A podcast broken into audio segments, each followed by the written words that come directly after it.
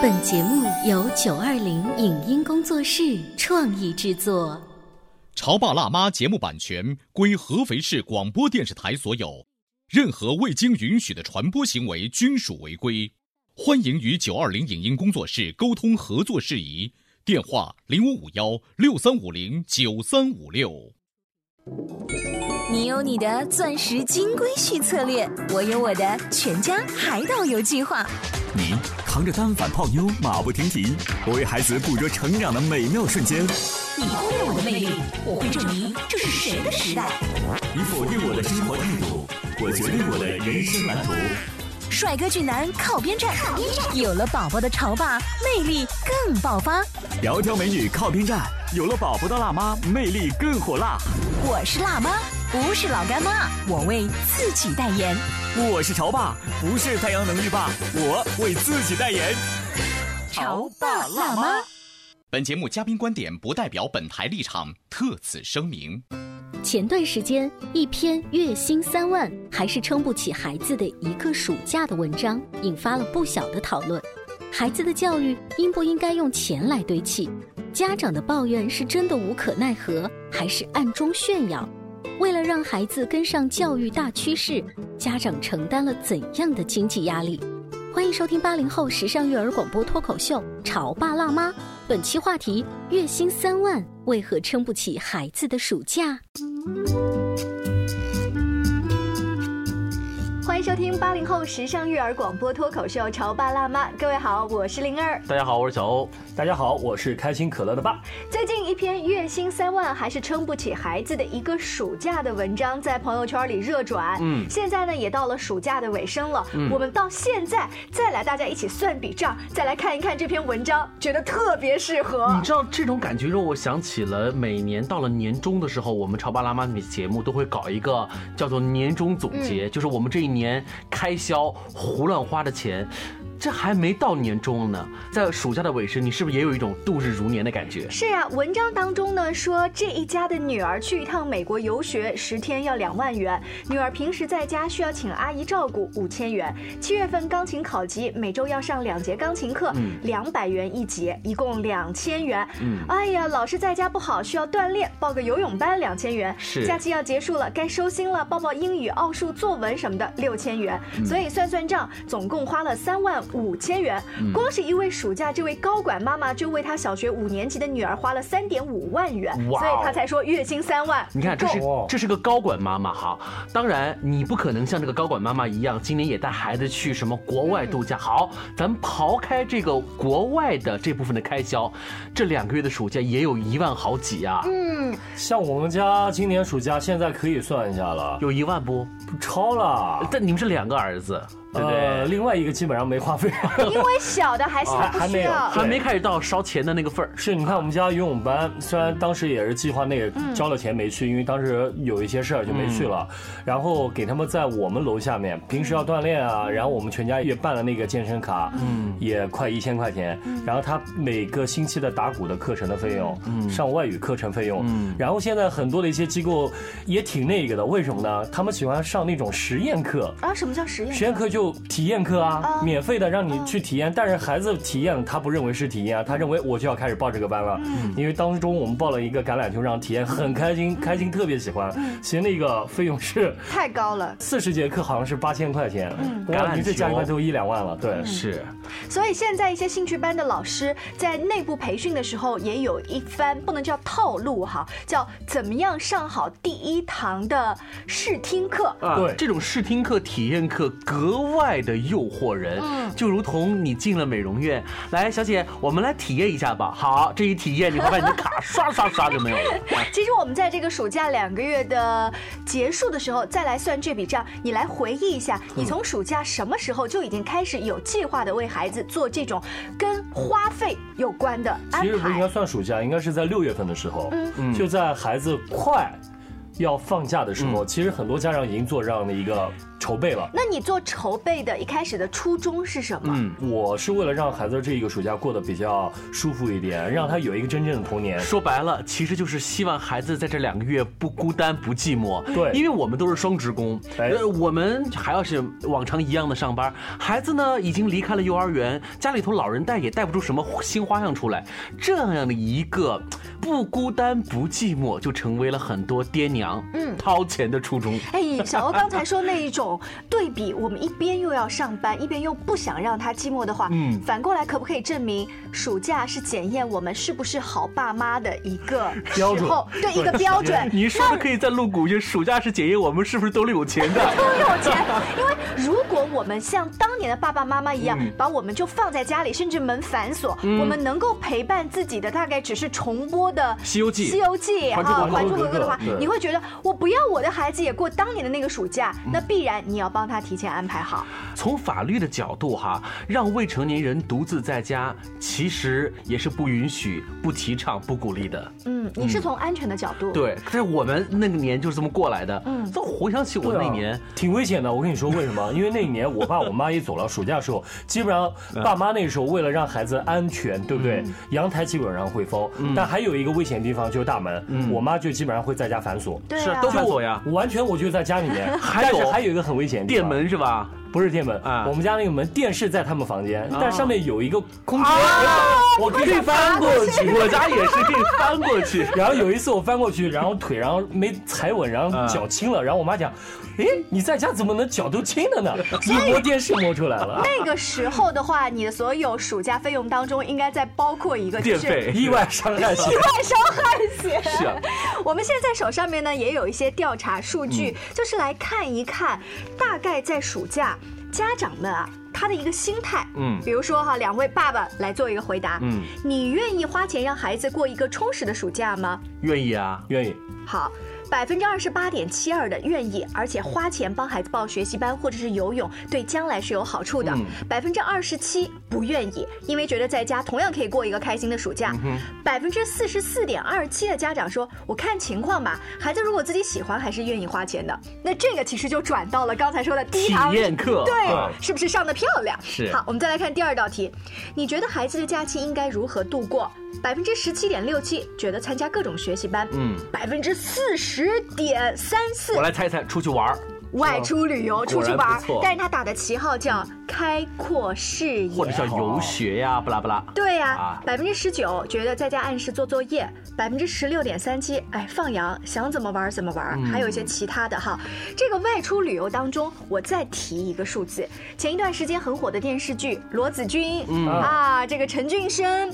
罗子君给他的儿子平儿在上海本地报了一个四天的夏令营，差不多的费用是八千元，我相信这是事实，差不多，多。而且在上海这个还不算特别贵，算是算是中下等了。是啊，好，玲玲在里面呢给自己的儿子报了一个暑期的美国夏令营，费用是四点五万元。这个也是差不多的一个数字哈。出国嘛，嗯，你看，我觉得好像是从今年开始哈，大家对于暑期生活的开销的讨论，嗯，变得越来越丰富多彩了。你是觉得从今年开始吗？我是觉得今年格外的显眼一些。或许是因为今年身边人比较多，其实或者是往年其实一直有，但是属于某一些人的那对，种是因为我们现在。好像是叫做标配了哈。全民化了 或者说，我们的朋友圈里面，比如八零后的爸爸妈妈，他们的孩子已经到要开始上夏令营、上这种兴趣班的年纪了。那比如说像你们家二宝，他年纪还很小，在前几年的时候，我们不会去关注这件事情。OK，那么接下来一道问题是：您认为孩子教育真的得靠钱堆砌吗？我当然不觉得是要靠钱堆砌，但是有一个问题嗯，就是你不花钱，你能够给孩子带来选项之外的更好的答案吗？是什么，对不对？对如果你是一个全职的爸爸或者是妈妈的话，像刚才小欧这种不好说、不一定的，占百分之十三点六一，嗯觉得是。花钱学的比自学效率要高，占了百分之三十五点四六，还有百分之五十的家长觉得不是啊，教育应该顺其自然啊，让孩子自己做选择呀。对啊，就我啊，是你哈，好假。你就这么假，你今年也花了那么多钱。但我说的，因为刚才有一个选项里面说说是学习班，其实我倒感觉，我想把它当成是一个兴趣班。为什么我让开心会参加什么橄榄球啊，或者是游泳啊？因为我感觉我会为了孩子，我是针对他身上的某一些缺点，我在帮他做改变。嗯因为他在家不吃饭，嗯，所以我为什么让他参加橄榄球或游泳，就想让他运动量大，想让他长得比较壮实一点。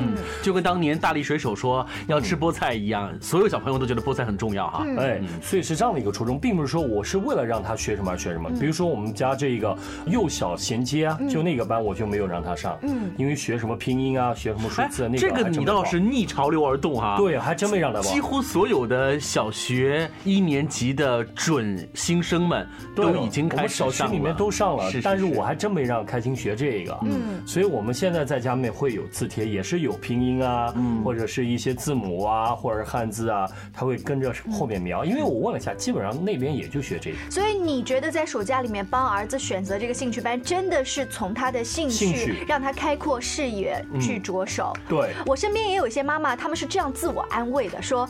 比如拿书法兴趣班而言，哇，现在重视这种传统的教育国啊学，教育哈。但是后来想了一下呢，都是电脑化了，未来你有几个机会写毛笔字啊？算了算了，觉得性价比不高，不报了。后来又算了一笔账，说女儿，你是不是想跟我说你想学跳舞啊？你未来有几个可能变成舞蹈家呀？算了算了，觉得性价比不高，不报了。他就是用这样子的理由，这种排在不断地除法哈安慰自己。嗯，是啊，你看上去好像你在探究一个一个的这个性价比，但其实你还是在做一个什么样的考虑呢？就是我这个暑假一定不能闲着，对或者是一定不能让钱包闲着。或者是我这个钱花的一定要值，这 这其实也算是一种横向的比较了。现在真的你会发现，那种一根毛不拔的家长，这个暑假几乎不存在。为什么？纵然你想，你 周围的大环境对啊，都在被拔毛 你已经在这样的一个横向的比较当中，小朋友们会感觉到很不好，你自己感觉到好像也无光，因此掏钱，某种意义上来说就成为了一个必然。这就变成了证明这个暑假你当爹妈是不是称职的一个标准，是不是呢？稍微休息一下广告之后呢，我们接着聊月薪三万还是撑不起孩子的一个暑假，到底是真的还是假的呢？您正在收听到的是故事广播《潮爸辣妈》。《潮爸辣妈》播出时间：FM 九八点八，合肥故事广播，周一至周五每天十四点首播，二十一点重播。网络收听，请下载荔枝 FM、蜻蜓 FM、阿基米德、喜马拉雅、中国广播以及苹果 Podcasts，搜索“潮爸辣妈”订阅收听。微信公众号请搜索“潮爸辣妈俱乐部”，参与节目互动哦。潮爸到，辣妈到，准爸到，育儿专家，请。中国内地首档八零后时尚育儿广播脱口秀，陪你一起吐槽养育熊孩子的酸甜苦辣，陪你一起追忆自己曾经的小世界。潮爸辣妈。本节目嘉宾观点不代表本台立场，特此声明。前段时间，一篇月薪三万还是撑不起孩子的一个暑假的文章，引发了不小的讨论。孩子的教育应不应该用钱来堆砌？家长的抱怨是真的无可奈何，还是暗中炫耀？为了让孩子跟上教育大趋势，家长承担了怎样的经济压力？欢迎收听八零后时尚育儿广播脱口秀《潮爸辣妈》，本期话题：月薪三万为何撑不起孩子的暑假？后，欢迎您继续回来。今天小欧、灵儿还有开心可乐的爸，我们一起来算笔账：月薪三万还是撑不起孩子的一个暑假吗？这一篇文章而已，并不是说我们三个，因为我们三个的月薪还不一定到三万。加一块有吗？这个灵儿当时把话题发给我的时候，我就给他回了几个字，就呵呵的。我你就没有必要看，你有没有必要为这苦恼？不是说呃我不想给孩子花三万，是我没三万。对，其实有的时候我估计对我们是从积蓄里面拿的吧。那 OK，如果上半段刚才我们的节目说的可能是北上广之类的数据，我们来看看安徽，我们来看看合肥好了。拿合肥举例子，一般的舞蹈、音乐、创意美术这类的，平时的课可能在一百到一百二十元之间。一节，但但是因为暑假期间本身就是资源会比较匮乏，请好的老师就很难，所以这个课明白着告诉家长，我涨价了，嗯，差不多要一百五十元之间。那么一周呢，因为暑假班要上个两三次课嘛，嗯，差不多也到两三千块钱了，嗯。再来呢，游泳如果是私教课，十节课的费用差不多是两千元，嗯，但是两千元完了以后，你得办一个卡，让孩子这一个月都能在这儿多。游游一游，对不对？再来两千元，是好，还不包括你在迪卡侬买最便宜的游泳服，对不对？关于这个游泳的事情，我就特别想吐槽，这个现在孩子是真的是很娇贵了呢，还是必须让孩子跟着专业的人去学游泳？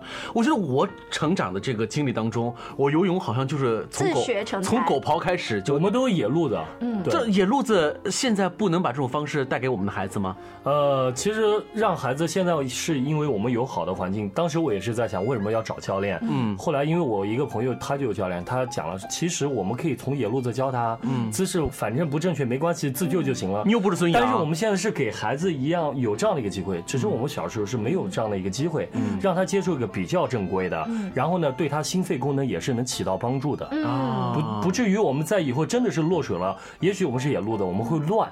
会乱，但他们真的是经过训练出来的话，在处于危险的一种水的情况下，他会有一种清醒的头脑，更淡定一些。就算你已经说服我了，这个钱还是要掏了哈。那 OK，在上半段的时候，开心爸也说了一个比较冷门的项目，就是橄榄球。像这种小众的项目，其实，在我们合肥现在也还蛮流行的。比如说橄榄球、击剑、剑道、冰球这样子的啊。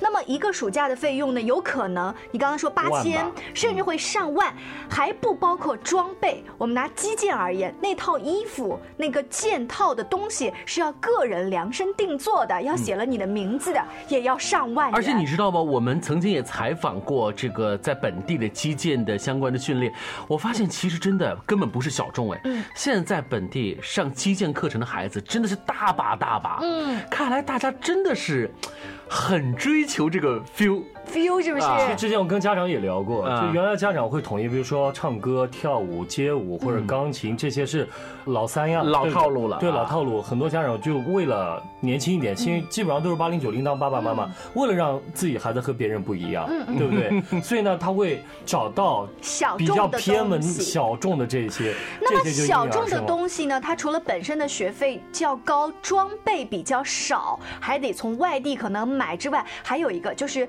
后期的训练费及参赛费很贵，对，因为这些比赛它是要在不断的实践当中，那么一个假期可能要带着孩子到周围的城市去打比赛哈，到处飞。对，那么如果是传统的一些项目的话，就存在是考级费。对，考级费呢本身有一个考试的费用，还有一个为了考级参加特训。嗯，费用综合在一起哈，合肥本地的一些夏令营大概也在两千到六七千不等，它跟你参加的种类啊、项目是不是住宿都有关系。你儿子今年不就花了五六千了呗？是啊，我这月薪还不到三万呢啊！你看，就在我们身边，夏令营早就走入到了我们标配的生活范畴当中去了。所以，关于夏令营啊，也成为了大家一直在讨论的问题，就是到底这个夏令营本身。我们有没有一个绝对必要的参加的可能？嗯，但这个绝不绝对，听上去有些极端。但是如果你孩子这个班里头大家都参加了，你这个没参加，你这个好像就觉得有点落伍了。嗯，所以这个防止落伍，这个心又。蠢蠢欲动了，所以就变成了，那我们就参加一个呗。跨洋的四五万咱参加不起，嗯，这个跨个合肥市的四五千，我觉得还是可以的。哎，我不知道开心爸会不会有在假期如果没有帮孩子安排的很充实的话，你一是内心自己有一种愧疚感、愧疚感、负罪感，对不对？有。那你这种安排的话，一方面包括比如带儿子去上橄榄球班或者是游泳课，还有一方面是帮帮他安排一些适当的旅行，不管是远。还是静吧，好歹咱们要出去一次，总觉得这个这个事儿计划，对这个事儿才算了。为什么我现在每天都有负罪感？因为我每天是在上班，我会有以按天来做这种负罪感。嗯，我们在六月底的时候，其实是做了一个很明确的一个计划表，每天该干嘛，打鼓时间什么的。但其实发现呢。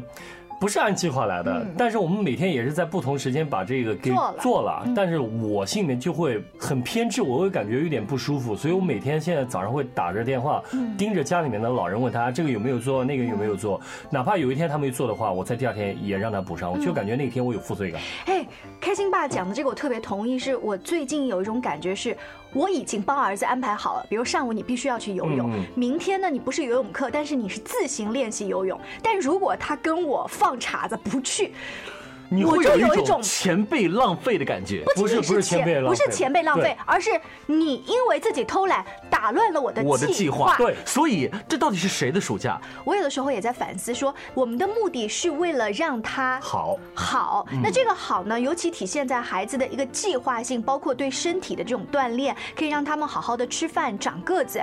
那如果今天孩子说，我今天不想打橄榄球，不想去游泳，但是我愿意在大太阳底下踢足球。嗯，你会答应吗？他打乱了你的计划，但他同样达到了你本来想让他。你现在说你愿意，但是真正是计划的规划者的我们，如果从这个角度出发的话，可能真的会觉得有些不开心。是我第一课的时候是头脑发热，很生气，觉得你为什么昨天晚上跟我讲好你要去游泳，为什么又不去？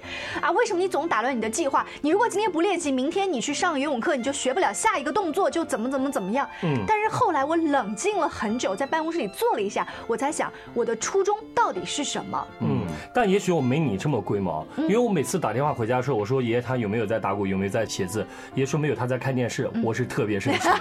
但哪怕一样他他在玩玩具，我不会生气，但是看电视我们是出于是家长为了孩子好，但孩子自己是不知道的。嗯。其实包括眼睛啊，包括我们看电视久了对你的这个思维的一个扩展啊，我没办法跟他讲那么多，但我不希望他做这件事儿啊。如果我们有机会采访一下刚刚度过这两个月暑假的孩子，我真的很想听听小朋友们会来怎么样用言语来总结他们过去的暑假。大概会是累吧？对，我想 觉得我儿子好累。如果让他们给他们一个说实话的空间的话，他们也许会说。说实话嘛，我不想过暑假。我原以为的暑假是那样子的，但是我总是猜到了开头，猜不了结尾。我想多看电视。所以我觉得我们孩子啊，其实现在还不太了解我们这一代，就是我们在九十年代经历过的暑假。如果有一天他可能从某一个消息途径知道了。爸爸妈妈以前暑假是这样子的，爸爸妈妈你们太幸福了。但我告诉你，他不会知道，因为他身边的孩子都是他们这样子的。我举个例子，因为嗯我老婆原来不是在小学嘛，嗯她说作为英语老师，他很明白在三年级正好有英语，哪些孩子是之前学过培训班的，嗯。而且那些孩子的自信心是容易在班级里面得到一种满足的，因为他会大声的朗读，会很流利的跟老师对话。但是那些没学过的孩子，你会感觉到，哎，老师他会，你就让他来。嗯，那些孩子都是这样。你的意思是在三年级这个分叉口的话，好的就越来越好了。对他的自信心在这时候是得到满足的，所以呢，所以我们还是让孩子，哪怕他是英语老师，我们也是从外面找了机就是构让他来学提英语。前，那英语它只是一个例子而已。对同样的在映射到其他方面，你是想让孩子提前有一个自信心。自信心的一个逐渐的一个树立，嗯，对，你看，真像那些孩子，哎，他会他搞，以后他就不会再碰这件事儿。所以从这个角度来讲，我又回想起我们当年九十年代的这个暑假，大家都可能对那个时候呢，各种兴趣班其实几乎没有，嗯有的也就是少年宫，没有那种为了加快步伐走、为学习的那种班。所以大家好像暑假都过都一样，也不存在说一开学之后班里头一定会有一两个鹤立鸡群的人出现。嗯但时代不同了，现在这个时候好像如果你不努力，被推着走。就推着走了。我们那时候谁阶级打得好，你阶级打得好，行，那我学习吧。今天呢，我们的节目只是用月薪三万撑不起孩子的一个暑假这两个月来说故事。其实我手上呢还有中国十大城市生育成本排行榜，我们把它扩大到了呃可能全年甚至孩子的前几岁。我们来说前三甲好了。嗯。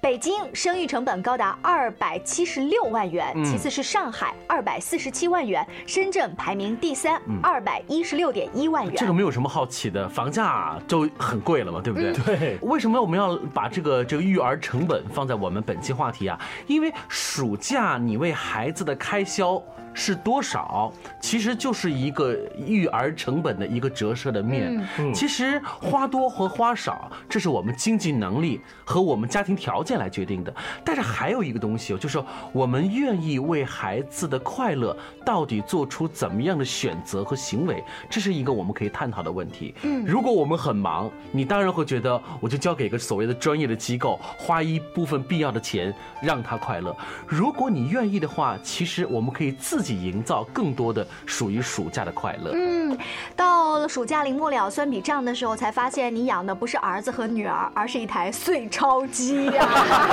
原来生养孩子才是最贵的奢侈品。感谢你支持我们今天的潮爸辣妈，下期见喽，拜拜。拜拜。在今天节目的尾声呢，要提醒各位，你们刷朋友圈应该已经意识到今天是中国传统的七夕节了哈。我们选择忽略。我们作为一个男士，尤其是已婚的男士，我们选择忽略。哎，但是呢，今天小欧跟灵儿要在节目提醒各位有爱的人，尤其是夫妻之间玩这个游戏，那肯定是百分之百哈，就是保险。为什么呢？啊我们要开设一个幸福邮局，为有心人定制明信片，在明年的七夕节之前寄给那个心爱的他。如果明年这个时候你还和他之间这么幸福的话，那我们故事广播会邀请你们来经开区首席城市综合体合肥正大广场，乘坐安徽第一座的楼顶摩天轮。是的，这个参与的方式呢，其实很简单，也就是从七夕，也就是今天开始，只要你关注我们此次活动的合作单位微信公众号“合肥正大广场”，或者呢是我们故事广播的微信公众号 “CMFM 九八八”，在里面发送“正大光明说爱你”，你就可以收到一个二维码了。然后呢，直接扫码填写你要想说的话，我们就会把它誊抄在一个明信片上，明年此时让他收到。哎，我们会誊抄出来，你知道我们的字体也不会差的。啊，此次活动感谢经开区的首席城市综合体合肥正大广场甜蜜支持。一年一个约定，相信三百六十五天之后，这个约定依然有效。以上节目由九二零影音工作室创意制作，感谢您的收听。